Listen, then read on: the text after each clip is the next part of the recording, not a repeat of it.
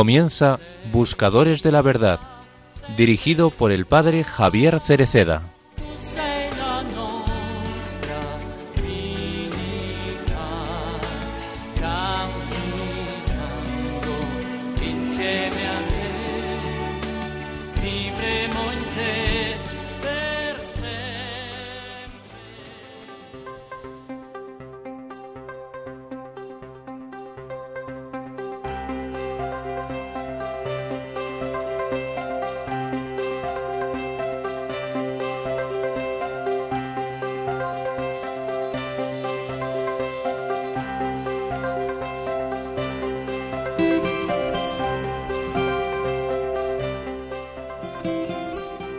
Este es el tipo de relación que nos ofrece el Padre. Nos llama a estar con Él, dejándonos la posibilidad de aceptar o de no aceptar. No nos ofrece una relación de sometimiento, sino de paternidad y filiación, que está necesariamente condicionada por nuestro libre asentimiento. Dios es muy respetuoso de la libertad, muy respetuoso. San Agustín utiliza una expresión muy bella al respecto, diciendo, Dios que te creó sin ti, no puede salvarte sin ti. Y ciertamente no porque no tenga capacidad, es omnipotente, sino porque siendo amor, respeta al máximo nuestra libertad. Dios se propone, no se impone nunca. Hermanos y hermanas, ¿cuántas veces no atendemos a la invitación de Dios porque estamos ocupados pensando en nuestras cosas? A menudo luchamos por tener nuestro tiempo libre, pero hoy Jesús nos invita a encontrar el tiempo que liberar, aquel tiempo para dedicar a Dios, que nos alivia y sana el corazón, que aumenta en nosotros la paz, la confianza y la alegría, que nos salva del mal, de la soledad y de la pérdida de sentido. Vale la pena porque es bueno estar con el Señor, hacerle un espacio. ¿Dónde? En la misa, en la escucha de la palabra, en la oración y también en la caridad, porque ayudando a quien es débil o pobre, haciendo compañía a quien está solo, escuchando a quien pide atención, consolando a quien sufre, se está con el Señor, que está presente en quien padece necesidades. Muchos, sin embargo, piensan que estas cosas son pérdida de tiempo, y por eso se encierran en su mundo privado, y eso es triste, y esto produce tristeza. Tantos corazones tristes por esto, por estar cerrados. Preguntémonos entonces, ¿cómo respondo yo a las invitaciones de Dios? ¿Qué espacio le doy en mis jornadas? ¿La calidad de mi vida depende de mis negocios y de mi tiempo libre? ¿O más bien de mi amor al Señor y a mis hermanos, especialmente a los más necesitados? Que María, que con su sí hizo espacio a Dios, nos ayude a no ser sordos a sus invitaciones.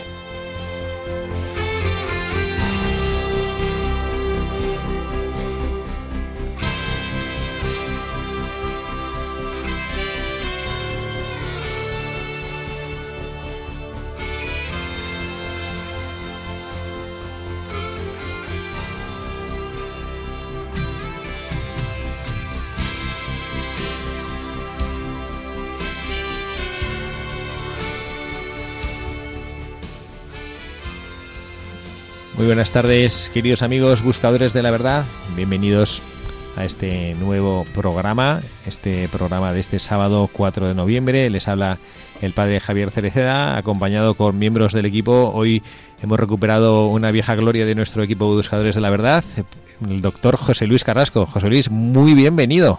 Muchísimas gracias por haberme recuperado. Es una joven promesa ya, como vieja gloria.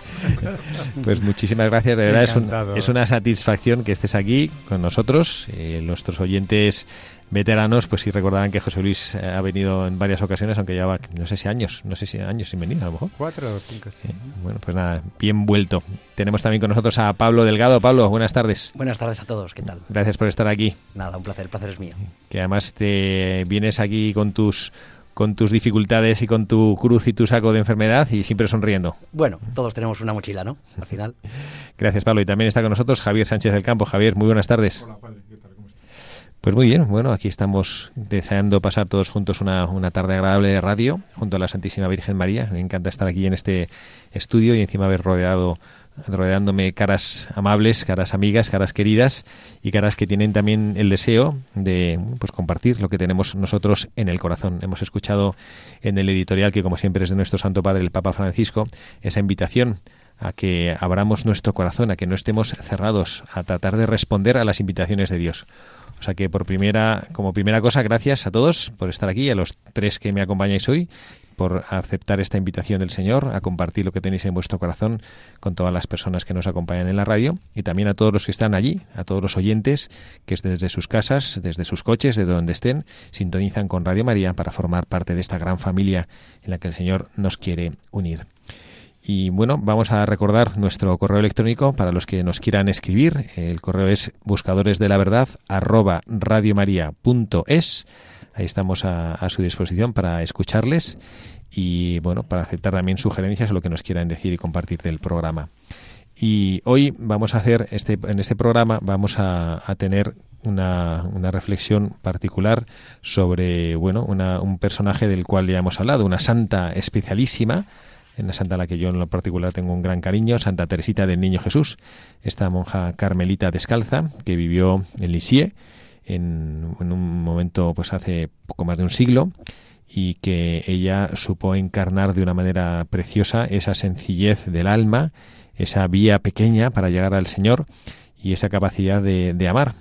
Yo no quiero, porque ya de hecho la hemos, hemos hablado de ella en algún programa, no quiero releer su biografía, sino quería compartir, ya lo he hablado un poquito con los miembros del equipo, quería compartir un momento especial de la vida de Santa Teresita, lo llama la gracia de Navidad. Es una gracia que ella recibió, vamos a leer un, pasaje de, que nos cuenta no es propiamente su biografía, es de una tesis doctoral de alguien que habla sobre Santa Teresita, no se asusten, que es una cosa fácil de entender, pero que es algo que nos, nos va a colocar en este momento, en esta gracia particular que esta santa recibió y que es el corazón de su, de su enseñanza. Ya saben que Santa Teresita del Niño Jesús es doctora de la Iglesia. Es decir, que la Iglesia dice que esta mujer que apenas vivió nueve años en el convento, ella hizo una experiencia tan profunda de Jesucristo y la supo compartir de tal manera que la considera la Iglesia una maestra de vida espiritual. ¿no? Bueno, pues vamos a tratar de, bueno, pues de escuchar lo que, lo que ella nos quiere decir eh, a través de esta, este texto que vamos a leer y que nos habla de esa gracia que tuvo y luego también nosotros hablaremos de ello para bueno pues para poder tratar de, de avanzar y de comprender un poquito más en nuestras vidas cómo hacer y cómo vivir lo que ella supo hacer y lo que ella supo vivir.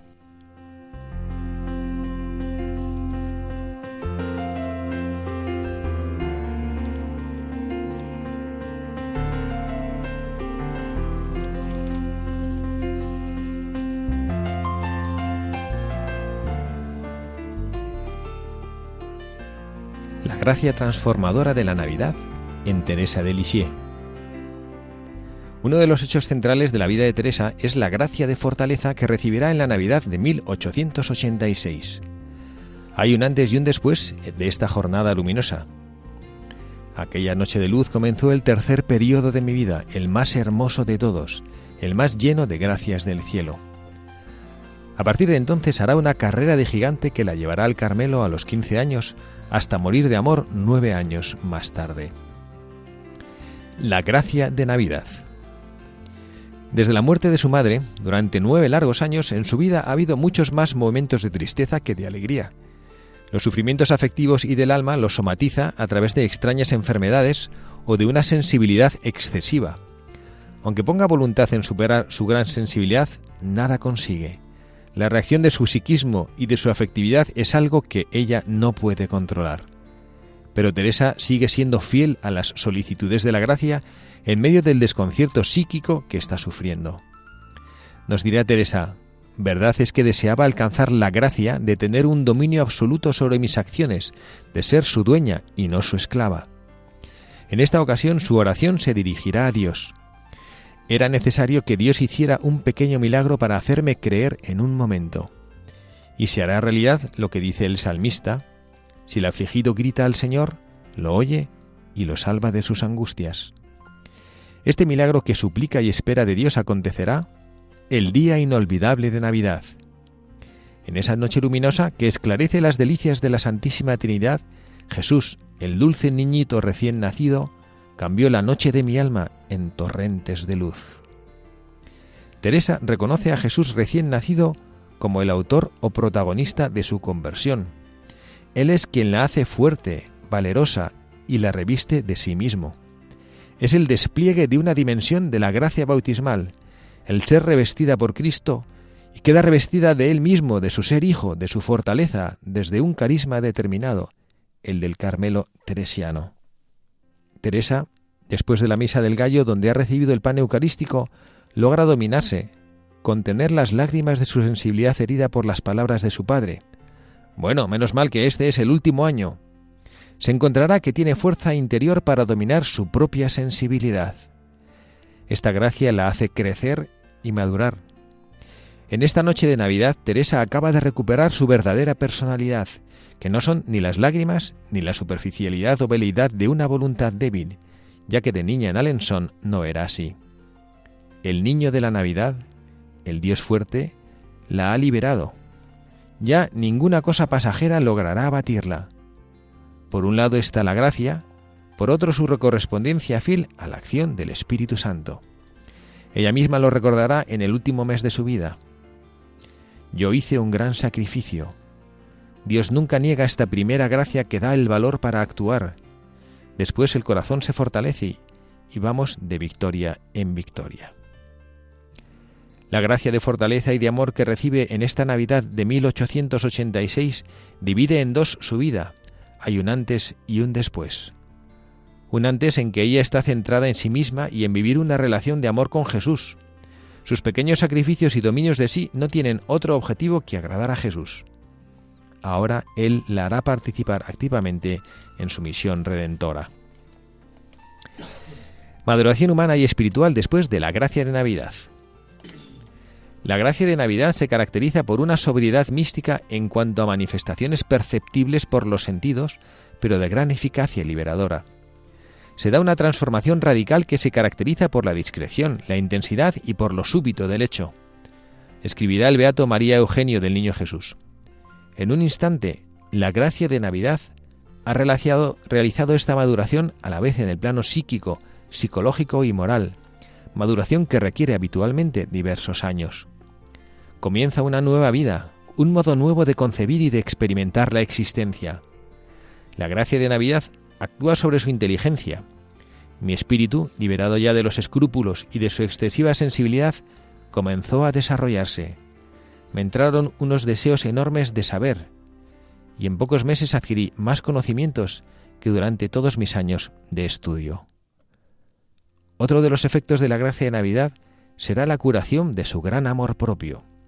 Lloraba por haber llorado. Dejará de centrarse en sí misma o de envanecerse por su inteligencia recibe el don de la caridad, comienza a amar verdaderamente, un amor efectivo ordenado a los demás. Sentí, en una palabra, que entraba en mi corazón la caridad. Sentí la necesidad de olvidarme de mí misma para dar gusto a los demás, y desde entonces fui feliz. A su vez, Teresa es consciente de encontrarse en la edad más peligrosa para las jovencitas. Deseará vivamente amar y ser amada, pero su amor esponsal lo consagrará a Jesús. Sus deseos de amar a Jesús crecen intensamente. La gracia de Navidad es una infusión de amor de Dios en el alma de Teresa en la cual se le conceden grandes y abundantes dones, dones místicos. Ante todo, le ha sido infundida la caridad apostólica y la fortaleza divina.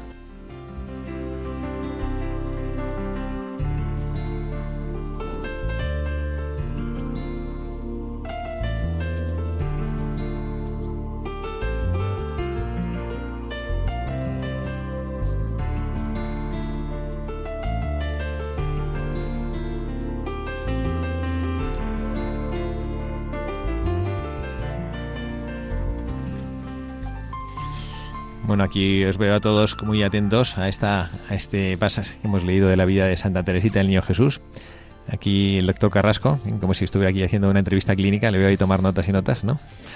¿Qué te ha parecido esta dimensión? Tú conocías a Santa Teresita, me imagino. Conocía a Santa Teresita de otras veces que hemos estado, que el padre ha tenido a bien hablarme de ella y leer cosas. Yo, eh, bueno, a pesar de mi edad y la envidia crónica que tengo de la juventud del padre Javier, Estoy aprendiendo aquí. me ha parecido emocionante, pero excitante, ¿eh? desde mi posición incluso de psiquiatra, el texto que acaba de leer. Y pues, no sé por dónde empezar ni quiero consumir el tiempo, pero es el, temor más grande que tiene el humano es el, el de que no esté. El, no es el abandono por otra persona, es el estar solo. Y eso y ahí está la base de todas las enfermedades mentales. Y es la sensación de que, de que está, pero me han abandonado, no es la de que no haya nadie ahí, ¿no? Y, y, poco a poco vamos descubriendo que el anhelo de Dios está metido en nosotros, está metido en la mente y en el cerebro. Y, y, y, es un sufrimiento el sentir que está ahí, que no lo encuentro, que me ha abandonado y de pronto encontrarlo. ¿no? Has dicho una cosa eh, que, quiero decirle una, hacer una pregunta a Pablo, porque has dicho ese, como en la base de, de, las enfermedades mentales, dices el temor a estar solo. Pablo, tú que eres un hombre que has hecho una experiencia de Dios grande en tu vida por las enfermedades que has tenido, que has hecho experiencia de soledad. Me acuerdo que cuando tuvimos, cuando sufrimos la pandemia, enseguida te pusiste, empezaste a recibir de amigos tuyos pues mensajes repetidos de gente que se angustiaba por eso, porque está encerrada, por estar solos, y tú que llevabas muchos años de tu vida, pues con, no sé, me acuerdo el promedio de, semanas al año que pasabas ingresado en un hospital solo, y era una experiencia que tenías y como tratabas de aliviar o dar tips también para superar esa soledad, ¿no? ¿Cómo, cómo, cómo te resuena a ti en tu corazón, ¿no? Que has vivido esta soledad, ¿no? decir que, que, que, ese temor a estar solo como que está en la base de muchas dificultades, patologías o sufrimientos, patologías psíquicas o sufrimientos del alma. Bueno, a mí la verdad es que este texto me ha removido mucho por muchos aspectos, por una noticia que tenía hace poco, que, eh, bueno, que entro en lista de espera otra vez y, por una casualidad, ¿no? Al final el miedo del enfermo, espero no decir ninguna tontería delante de, José Luis, al final de cualquier enfermo es el dolor, la incertidumbre y, el miedo a la, muerte y a la soledad, ¿no? Eh, uno de los grandes temores que tenemos de la soledad es porque no estamos solos y es porque no estamos en silencio. Yo tengo una media de 3, 4 ingresos al año y ahora tengo Netflix, tengo WhatsApp, tengo Instagram, pero yo he pasado muchos años de mi vida eh, que mis hermanos no podían entrar, porque no podían entrar los menores, los padres iban una, una, una hora al día y yo leía 5 o 6 horas, me quedaban 18 horas de estar solo. Y eso al final, eh, pues ha sido una de las grandes suertes de mi vida, porque he hecho un viaje de una única dirección y sentido que casi nunca hacemos, que es al interior de uno mismo y a darme cuenta quién soy con mis miserias, con mis cosas buenas y hacer las paces con mi realidad sin pierna, eh, con más cicatrices con lo malo, con mis debilidades, con mis fortalezas. Y eso es un proceso que una vez que lo haces, pues te sana mucho y te, da mucha fuerza para seguir adelante. Otra cosa que nuestro doctor Carrasco ha dicho, ha hablado del anhelo de Dios. Javier, tú sé que tienes esa experiencia, colaboras en la iglesia y en la evangelización con este, con este apostolado que es Emaús, de, de acercar a, Dios a personas a través de, estos retiros como de primer anuncio. ¿Cómo eh, ¿Cómo resuena en ti esta, mm, este diagnóstico, si se vale la palabra, de, que muchas personas que sufren hay un anhelo de Dios, como encontrándote con personas que a lo mejor llegan pues como frías, dolidas, heridas, disimulando algo que no tienen y de pronto se encuentran cara a cara con el amor de Dios? Es, es verdad que lo vemos en el, en, el, en el retiro, cuando llegan el viernes por la tarde, hay, bueno, hay mucha gente que no, ¿no? pero hay muchísima gente que llega no sabe muy bien por qué ha llegado hasta allí, no sabe muy bien qué va buscando, pero lo que sí tienen, tenemos, porque a mí me pasó, muchos en común es, es, eso, un, un, anhelo de buscar algo que sabemos que está, pero que no hemos encontrado nunca, y eso provoca una, una soledad, no sé cómo lo describiría José Luis, porque yo de psiquiatría no sé absolutamente nada, pero lo llevamos dentro, ¿no? y, y, a, mí me llama mucho la atención la brusquedad del cambio de, Santa Teresita. dice, por aquí dice en algún momento que fue eh, súbito el hecho. O sea, es como pasa del blanco al negro en, inmediatamente. Y, eso es lo que, bueno, lo que vemos muchas veces en personas cercanas, ¿no? Una de las características de la, teología de Santa Teresita, de, de sus enseñanzas, es la confianza en Dios. Y bueno, pues ella con frecuencia habla de que si una mujer que probablemente, no sé si lo decía su biógrafo, pero que no perdió su gracia bautismal, una mujer muy buena, pero ella decía que si hubiera sido la pecadora más grande del mundo, que ella no habría dudado en abalanzarse a los brazos del Señor llorando para pedir su misericordia. Yo veo que un poco en nuestra sociedad esa confianza en Dios es una cosa que desaparece. Como que nosotros a veces nos fiamos de Dios pero por bueno porque nos fiamos nos, nos, fiamos en nosotros mismos no confiamos en Dios cuando las cosas nos van bien cuando tenemos salud cuando tenemos bienestar material cuando no tenemos problemas ni dificultades en nuestra familia entonces confiamos en el Señor. Y en el fondo no es confiar en él es confiar en nosotros mismos no ¿Cómo, qué, vínculo ves? Aquí tenemos aquí al doctor Carrasco haciendo entrepuente entre, bueno, siendo un hombre de Dios también él, aunque no se da cuenta a veces que, lo es, pero ¿cómo, ¿cómo, en este puente entre la psicología la teología, la presencia de Dios, qué papel juega la confianza, según tú? Sí, prácticamente todo. Eh, en realidad nadie confía en sí mismo. Cuando alguien dice yo confío mucho en mí mismo, pues hay que ponerse a temblar, porque eso es algo de lo que no se puede hacer ostentación es algo silencioso. No, no, es que se confíe, es que todo va bien y entonces destituimos a Dios, no, no hace falta. La, el, el, anhelo vuelve a aparecer en cuanto que todo no va bien y generalmente las cosas no van bien. Y, y no es que la gente más confiada en sí mismo no confíe en Dios, es que, que no se lo plantea, que no se lo plantea. El hecho es que cuando eh, tocamos a Dios o Dios, bueno, perdón, cuando Dios nos toca de alguna manera, porque lo de la gracia, es lo de Santa Teresita es fantástico, es la gracia, ¿no? no es que ella lo acabe encontrando por sus méritos. En ese momento lo podemos tener, pero lo podemos perder. Y, y, y, cómo se gana esa confianza? Pues eso yo lo he aprendido de la iglesia, a pesar de ser un hombre de ciencia, he aprendido de la iglesia muchas cosas que, que, yo creo que mejoran mi ciencia. Y es que hay que estarlo buscando continuamente, hay que estarlo renovando. Uno no eh, adquiere la confianza y ya la tiene. Incluso en todas las cosas de la vida, eh, pues hay que estarlo renovando. Y, y, como decía el padre un día, si yo no rezo todos los días, pues hay un momento en el que todo esto se va abajo. Pues la confianza en Dios, pues bueno, yo intento mantenerla a veces es una tontería, llevando un crucifijo en el bolsillo y tocándolo de vez en cuando. Y se me olvida tocarlo muchas veces. Y, cuando ya la cosa se está poniendo mal, el sufrimiento es grande y el sufrimiento, y me gusta mucho por este texto, tiene mucho que ver con ese anhelo de un algo que no aparece, entonces ahí lo, lo toco. Y, y a lo mejor no es muy científico decir eso por parte de un psiquiatra, pero aquello me alivia. Y la confianza aparece. Y, perdona una última cosa, es la mística con la percepción sensible que ha dicho antes de la gracia de Navidad. No sé si era un comentario que hacía el padre o que alguien hacía sobre la gracia de Navidad que recibe Teresita. Una cosa mística, pero que es una percepción sensible, que eso metafísicamente, bueno, metafísicamente no, pero científicamente es difícil de escribir, me echarían de la academia.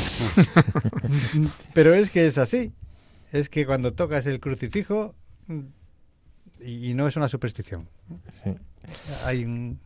Algo pasa. Y respecto a esta confianza que ahora decía José Luis Pablo, una pregunta para ti. En la serie esta de la que hemos hablado en alguna ocasión en esta en los micrófonos de Buscadores de la Verdad que se llama Chosen, esta serie que, muchos están viendo, hay un capítulo en el cual pues Jesucristo está enviando a curar de dos en dos a sanar enfermedades. Y en la película, que yo esto me parece que no está en ningún sitio, a Santiago el Menor le presentan como un hombre tullido, que va apoyándose en un bastón. Y entonces él le se acerca al Señor y le pregunta, ¿no? Que, que le parece una paradoja, que él tiene una enfermedad por la que sufre y que el Señor le da poder para curar a los demás, pero no a sí mismo. Y entonces hay un diálogo precioso con el Señor, como que le dice, mira, si tú me lo pides, yo te voy a te curo pero, y le hace una reflexión, ¿no? sobre la grandeza y el testimonio de confianza en Dios que da el aceptar esa enfermedad. ¿no? Esto para los que estamos, entre comillas, sanos, porque yo creo que sanos, sanos, yo no sé si... Yo cuando estoy con Jesús Luis mucho tiempo intento mirar a otro lado a ver si se va a dar cuenta de mis, de mis psicopatologías, ¿no? Y, y, mis, y también las, las, las enfermedades físicas. Se, da cuenta, se da cuenta. Pero, a ver, tú, Pablo, que realmente pues lo dices y que te consideras este enfermo crónico, ¿cómo se come esto de confiar en Dios cuando dices, sí, pero es que yo voy cargando con una cruz que, mis hermanos no. Bueno, no es que me considere enfermo crónico, es que lo soy. Es una barbaridad. Es, eh, yo tengo un canal de Instagram, un trasplantado, como sabe mucha gente, y tengo muy pocos seguidores, 20.000, que pueden parecer muchos, pero son muy pocos comparado con lo que hay por ahí. Y todos los días respondo unos 200 mensajes que algunos me hacen llorar de emoción. Y, te das cuenta que cuando te abandonas, es que aquí hay varias palabras maravillosas, ¿no? Confianza, abandono y aceptar o no aceptar. Eh, voy a contar una anécdota pequeñita. Yo en septiembre del 19 pierdo el, tercer trasplante y me dicen, todos los médicos con los que hablo, no te vamos a trasplantar nunca más. El estado de tus vasos no permite eh, una cirugía tan gorda. Dos años después me dicen que me van a cortar las piernas y me cortan una y luego para salvar la otra me hacen un bypass ortofemoral, que dudan de hacerlo por el peligro que tiene. Cortarme las piernas para mí ha sido psicológicamente lo más difícil que he vivido, con todo lo que he vivido, lo peor. Y todavía hay veces que me cuesta mirar la pierna. Gracias a ese bypass ortofemoral, gracias a 5 centímetros de un tubito que me ponen, entra en esta espera. Ese plástico permite asumir eh, una, inserción de vasos, ¿no? El, que ponga en la arteria del riñón a mí me costó mucho, me costó mucho aceptar, me estoy emocionando más, con una hija de dos años y con una mujer excelente, el que iba a estar toda mi vida en, diálisis. Y me costó mucho más aceptar el, el que iba a perder mis piernas y perder una de ellas. Y gracias a mi canal de Instagram, gracias a mi fe, gracias a mi mujer, gracias a mi hija, gracias a Dios, pues pude aceptarlo y, conseguí dejarme. De hecho, yo hace mucho tiempo que no pido nada a Dios, le doy las gracias. Y le doy las gracias porque me ha ayudado a, darme cuenta de, que soy un tipo con mucha suerte con todo lo que tengo. Y encima el poder ayudar a los demás, en mi desgracia, mi pequeñez, en mi dolor, en mi limitación, el poder ayudar a los demás, eh, es un regalo inalcanzable. Entonces yo me imagino que este Santiago el menor, me imagino lo que, lo que viviría y, yo me cuesta mucho llegar aquí, pero doy gracias a Dios todos los días por mi enfermedad. Y hace poco Sara hablaba con una amiga y le decía, no te imaginas el bien que me ha hecho la enfermedad de Pablo. Es una pasada. Otra de las características de la teología de Santa Teresita del Niño Jesús, de sus enseñanzas, de su, es la humildad, la vivencia de la humildad. También de, Santa Teresa de Jesús, todos conocemos aquella afirmación de ella, la humildad es la verdad. A veces consideramos la humildad ese, pues ese empequeñecimiento, ese decir, no, o sea, como, como apuntarse al, al, equipo de los que pueden poco. Y ella, esta, esta Teresita del Niño Jesús, decía que, que su gran fortaleza era abandonarse en los brazos del Señor con su miseria. ¿Tú cómo ves, Javier, esto en, este mundo, además que a ti te ha tocado luchar en distintos campos de batalla, eh, profesionales, trabajos, empresas, luchar? Mm, ¿Cómo se vive eh, esta realidad de que la humildad es, un, es una cosa que agrada al Señor y que te aporta esa felicidad que nosotros vamos buscando por todas partes y para la que creemos que la humildad es un obstáculo? La humildad yo creo que en el mundo en el que vivimos es un, es un, es un rara avis, ¿no? Es, bueno, encontrar gente humilde que verdaderamente merezca la pena, bueno, resulta complicado porque a poco que alguien consigue algo en el plano material, profesional o, lo que sea, ya, como dicen ahora los jóvenes, se viene arriba y se piensa que es todo por sus por sus méritos y sus fuerzas y porque me lo merezco y estas cosas que dice la gente, ¿no? El otro día veíamos una, un, documental que, ha, que, han hecho eh, Marina, la mujer de José Luis, y José Luis sobre un... Bueno, que lo cuente él mejor luego, pero este hombre decía una frase que a mí me encantó y es que él en ciertos momentos de su vida estaba tan venido arriba que pensaba que Dios era su telonero. Mm. Y, y bueno, luego, luego lo explica, ¿no? Y, y, cuando tú te piensas que Dios es tu telonero, pues, pues claro, la humildad te la has dejado en algún sitio escondido, ¿no? Muy lejos. Muy, lejos, muy lejos, muy lejos. Y, y, luego de repente, o sea, bueno, por, o por mi experiencia te das cuenta que cuanto más, cuanto más humilde, cuanto más invisible eres, cuanto más transparente, cuanto más eh, te das a los demás, pero sin que se note, sin que se vea, recibes muchísimo más, eres más, eres más feliz, eres más pleno y, aunque te vayan mejor o peor las cosas, que da igual, que es, que no tiene nada que ver, que te vaya bien la vida materialmente con que, con que en tu interior tú tengas una plena confianza en, Dios, ¿no? Entonces, la, humildad a mí me parece, bueno, yo, yo voy buscando gente humilde por el mundo. Es, es difícil encontrarla porque se esconden, pero, pero, pero, deberíamos, si todos fuéramos humildes, el mundo, bueno, pues en vez de tener a Dios como telonero, nosotros seríamos sus teloneros, ¿no? Si quieres puedes explicar esto de, porque es una frase que a mí es que me dejó bueno es un tipo que suelta frases muy ingeniosas y muy porque Por no cambiarle el, guion al váter y un día invita a Marina y, pero bueno se, venía arriba con una enfermedad y entonces se creía es una enfermedad que en momentos eufóricos pues uno casi se cree Dios, ¿no? Entonces Dios te acompaña en las cosas que estás haciendo, ¿no?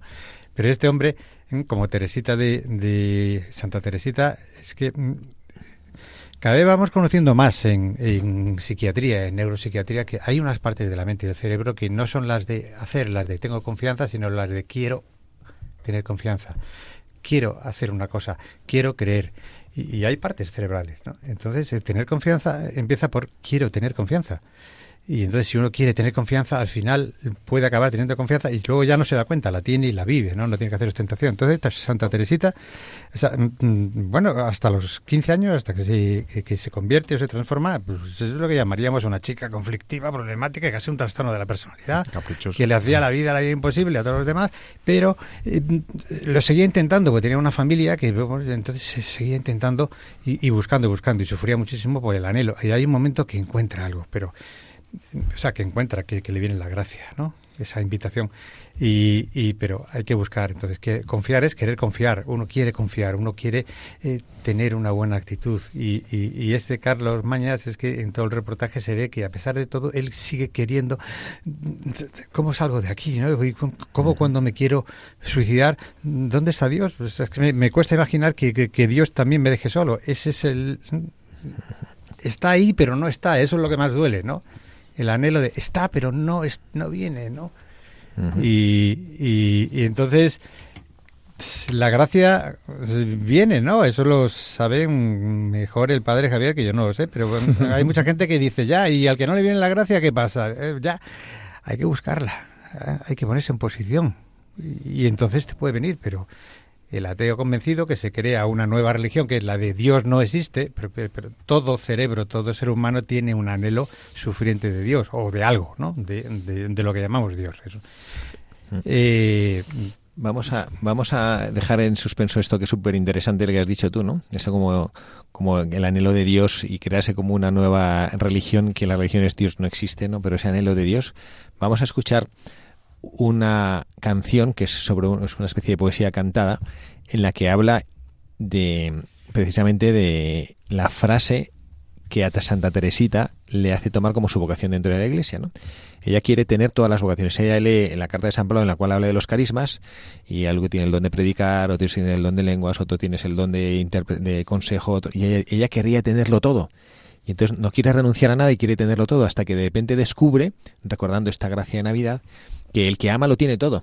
Y entonces ella dice, he descubierto mi corazón, he, descubierto mi vocación. En el corazón de la iglesia, mi madre, yo seré el amor, ¿no? Bueno, y esto es lo que, lo que ella, lo que, lo que vamos a escuchar ahora, que es lo que afirma esta canción, que repite esa frase de Santa Teresita, ¿no? Que en el corazón de la iglesia, mi madre, yo quiero ser el amor.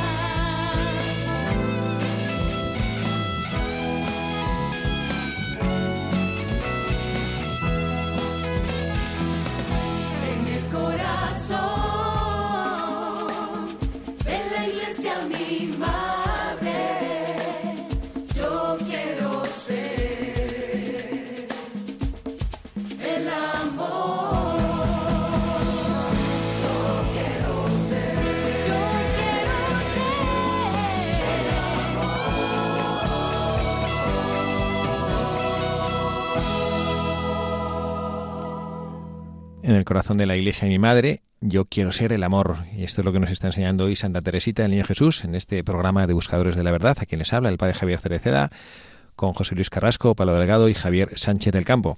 Queremos compartir con ustedes, antes de seguir en nuestro programa, una cosa interesante que va a pasar en nuestra radio dentro de un par de semanas, el sábado 18 de noviembre a las 11 de la mañana, hora peninsular.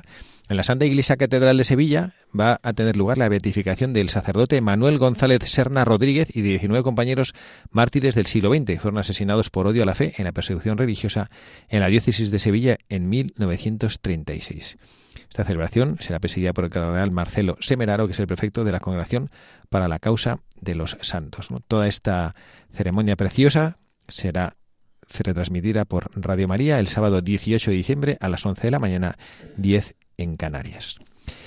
Y bueno, seguimos en el tiempo que todavía nos queda de este programa, en este interesantísimo diálogo que estamos teniendo, viendo, eh, descubriendo estos aspectos de la vida de Santa Teresita del Niño Jesús, mm, su, humildad, su reconocimiento y mm, acabamos antes de, este ratín de, de, escuchar esta frase corazón de la mística de Santa Teresita en el corazón de la iglesia, yo seré el amor. Mm, algo que a mí me quedaba, una pregunta que me queda un poquito en la cabeza, José Luis. ¿Dónde está la frontera entre lo que yo tengo que lograr en ese crecimiento de la entre la psicología, la psiquiatría, la gracia, la fuerza de voluntad. Es fácil discernir esto, es una mezcla de todo. Como somos espíritus encarnados, Dios se vale de todo. ¿Qué te parece a ti? Es muy complicado porque depende mucho de la ideología y de la posición del que lo define. Eh, bueno, pues según la psicología más eh, eh, material y científica, pues hay que conseguir cosas, realizarse, llegar a ciertos niveles y, y bueno, pues tener una vida equilibrada. Pero eso no te hace feliz. Y entonces hay otras psicologías más humanísticas que mm, hablan más de, la armonía en el mundo, de ubicarte en el universo, de tener una sensación no solamente de que no estás fallando, sino de que tienes una especie de sentimiento de felicidad, ¿no? Eh, es todo un debate ahora, ¿no? Que estamos metiendo en la parte de lo, de lo trascendental, ¿no? Que, no llamarlo espiritual para no alejarlo de lo científico. Pero mi posición es que mm, mm, para ser feliz para hay, hay, que mm, introducir unas partes de la psicología humana también que están ligadas con la trascendencia, con algo que no tiene que ver solo con nosotros, con nosotros mismos, ¿no? Y que es una y que está muy ligado a, al deseo, al anhelo, al me falta, al no llego, yo no solo no no yo solo no puedo conseguir mi salud mental, ¿no? Y, ahí está ese mundo que le podemos llamar algún le tenemos que poner algún nombre, será Dios o Om o lo que sea, pero es el mundo del lo mucho que hay fuera de mí y, que tiene mucho que ver con la felicidad, ¿no? Hay una especie de tendencia a pensar que la conversión del alma, la cercanía con Dios, el vivir de una manera cristiana nuestra vida, es acoger ciertamente es acoger la cruz, pero que sea que fuese como una especie de vía, vida, existencia gris. A mí me llama la atención, lo he subrayado en este texto que hemos leído, interesantísimo, como decís vosotros, eh, y esto sí es una cita de ella, hablando de esta gracia de Navidad, sentí en una palabra que entraba en mi corazón la caridad. Sentí la necesidad de olvidarme de mí misma para dar gusto a los demás y desde entonces fui feliz. Yo veo porque estamos también eh, hablando, hemos hablado en algún momento también fuera de los micrófonos ahora, pues como Pablo nos contaba de, experiencias de personas que ha conocido que lo tienen todo, materialmente todo, más de lo que se puede desear y que no son plenamente felices. Y a veces pensamos que esa cercanía con el Señor es una especie de, de desprendimiento de algo. Yo recuerdo esas palabras del Papa Benedicto XVI al inicio de su pontificado cuando decía y nos pedía como Juan Pablo II que abriéramos nuestras puertas a Jesucristo, las puertas de nuestro corazón, y él acaba diciendo, Cristo no quita nada y lo da todo, no quita nada de lo que es importante o imprescindible para ser felices. Y yo no sé si a veces como que nos resistimos a dar este paso pensando que el abrir las puertas de nuestro corazón a Jesucristo va a suponer vivir con una renuncia, cuando lo que te abre y te hace anhelar entregarte al Señor es una felicidad. Descubres una felicidad y yo quiero esa felicidad. ¿no? Está, a veces, eh, o, yo por lo menos a veces lo entiendo mal, ¿no? Porque, porque cuando se habla de renuncia, antes Pablo le decía lo de esta persona que lo tenía todo y no era feliz, pero no es que no fuera feliz por tenerlo todo, era feliz porque le faltaba algo, y eso que le faltaba era probablemente Dios, ¿no? No se trata de, de, renunciar a todo lo material que tenemos. Tenemos que comer y tenemos que educar a nuestros hijos y llevarles al colegio y pues, pues, pues necesitaremos un coche o yo qué sé, no lo sé si cada uno necesitará lo que necesite.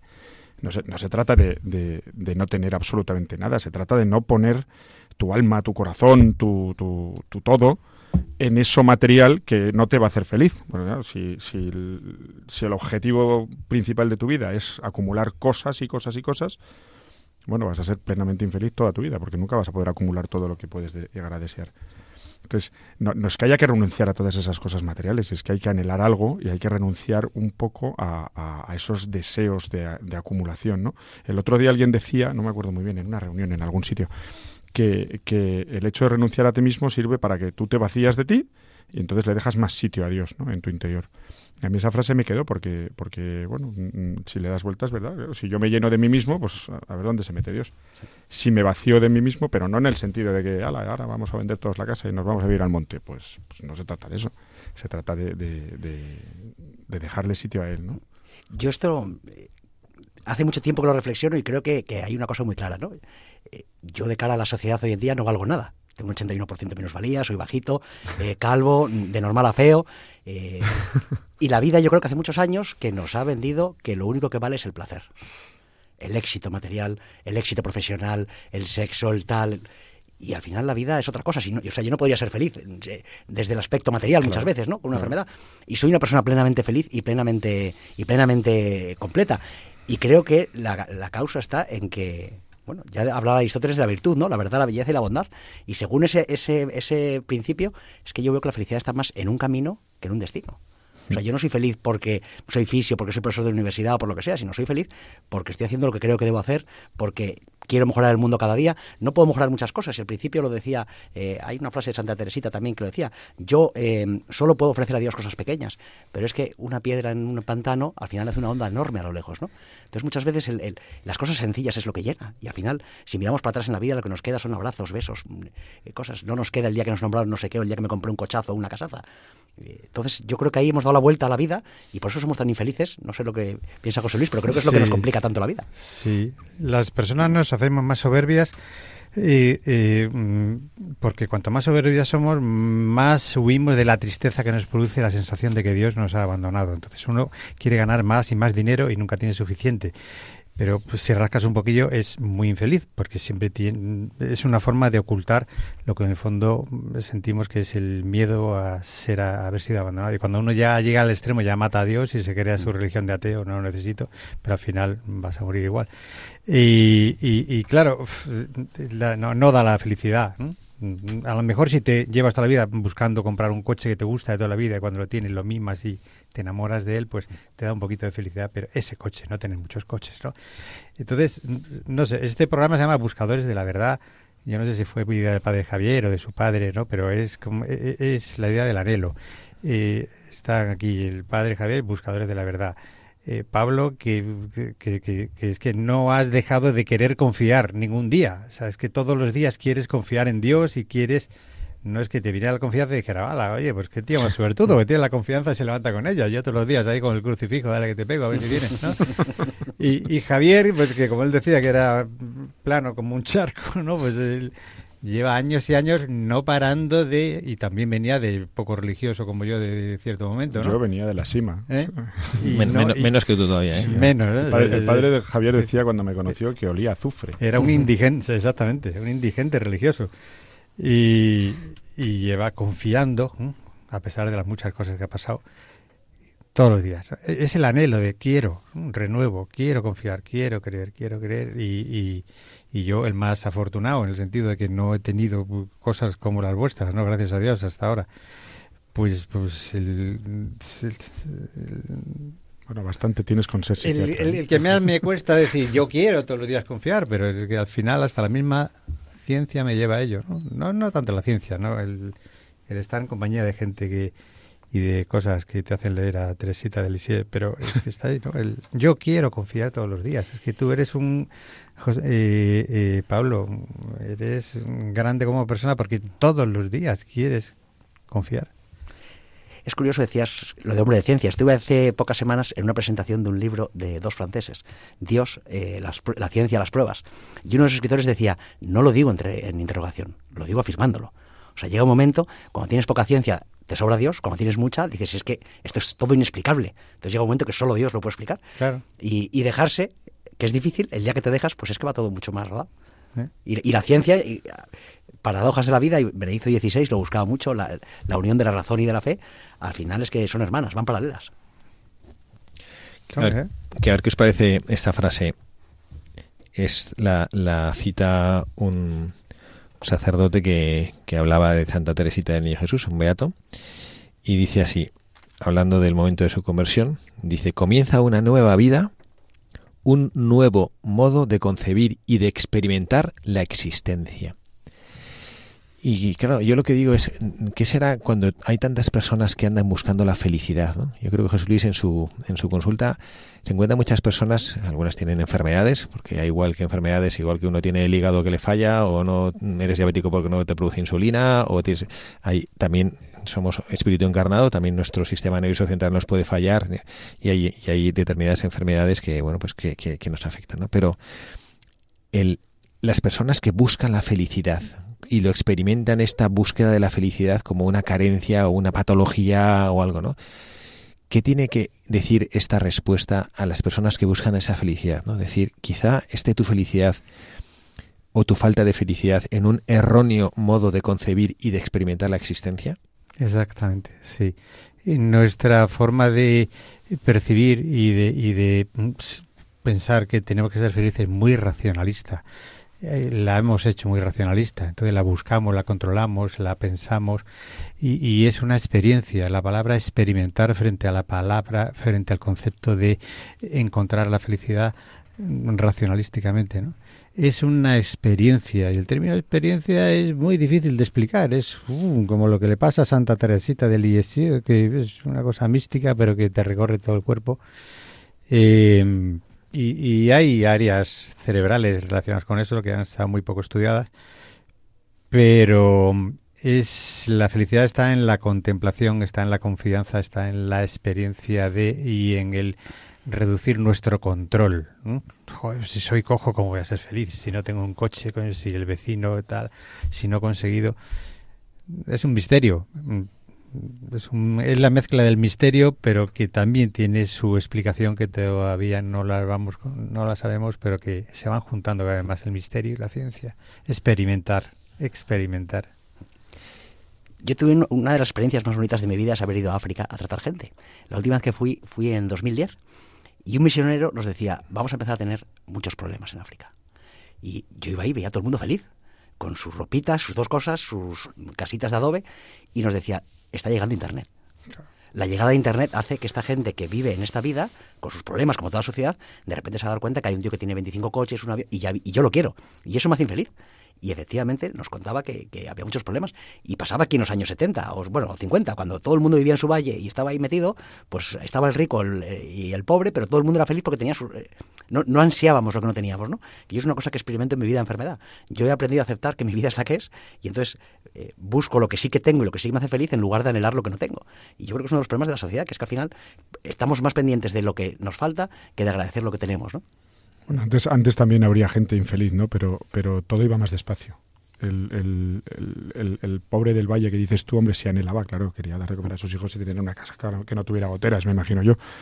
Pero, pero todo era más lento, todo era más despacio, daba tiempo a pensar, daba tiempo a estar con el otro. Ahora, ahora mismo es que va toda una velocidad, tú lo has dicho, en África cuando entra Internet, bueno, vosotros vais a África en verano desde hace un par de años en misiones médicas y, y, y yo, yo os pregunté lo mismo cuando las dos veces que habéis ido, ¿son felices?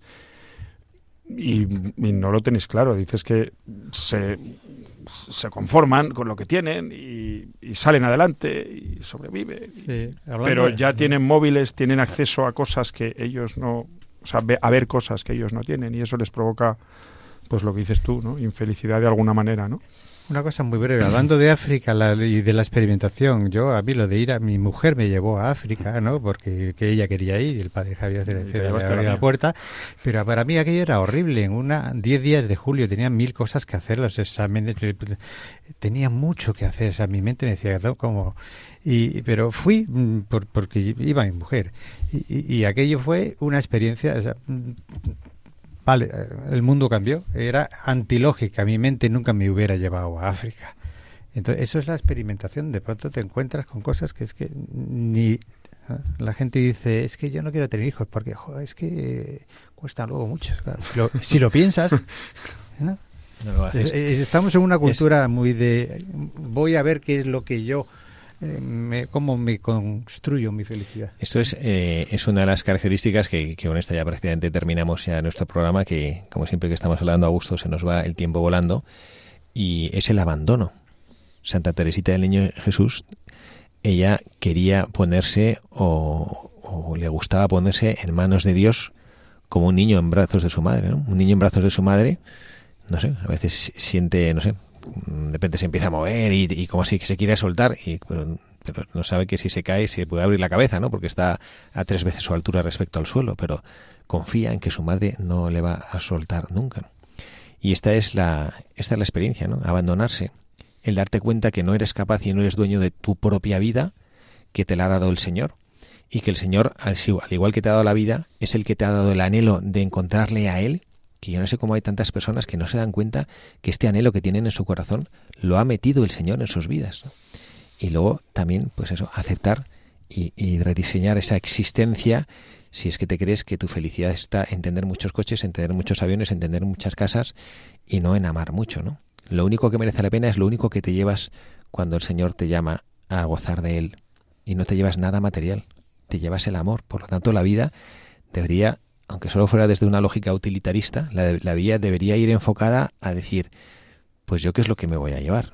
Es como si estuvieras en una isla que sabes que va a, haber, una erupción de volcán y la tienes que abandonar y ahí te caben determinadas cosas en el barco. ¿A qué dedicarías tu tiempo? A lo que puedes meter en el barco, no a lo que se va a quedar ahí cuando se la... ¿no? Pues así debería ser un poquito nuestra vida, ¿no? Bueno, pues querida, querida familia, muchísimas gracias por estar aquí, José Luis. Muchas gracias. Oye, ha sido una rentrée espectacular. ¿eh? parte. Y, a Radio María por haberme traído otra vez. Una gozada tenerte aquí. Esperemos que te reenganches establemente. Bueno, pues para mí ha sido una gozada estar con vosotros y hablar de estas cosas y me salgo renovado.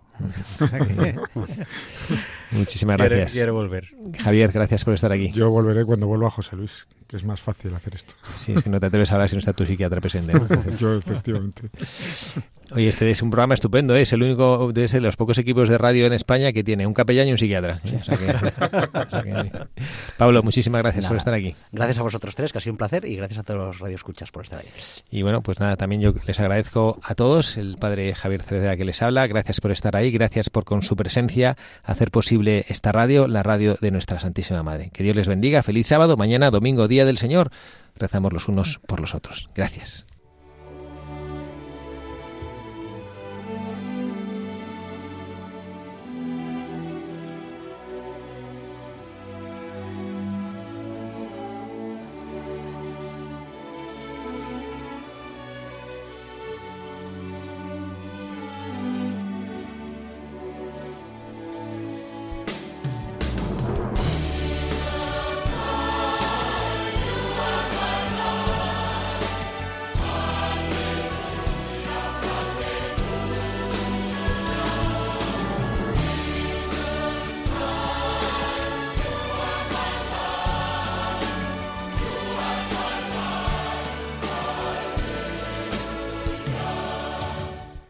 Y así termina Buscadores de la Verdad con el padre Javier Cereceda.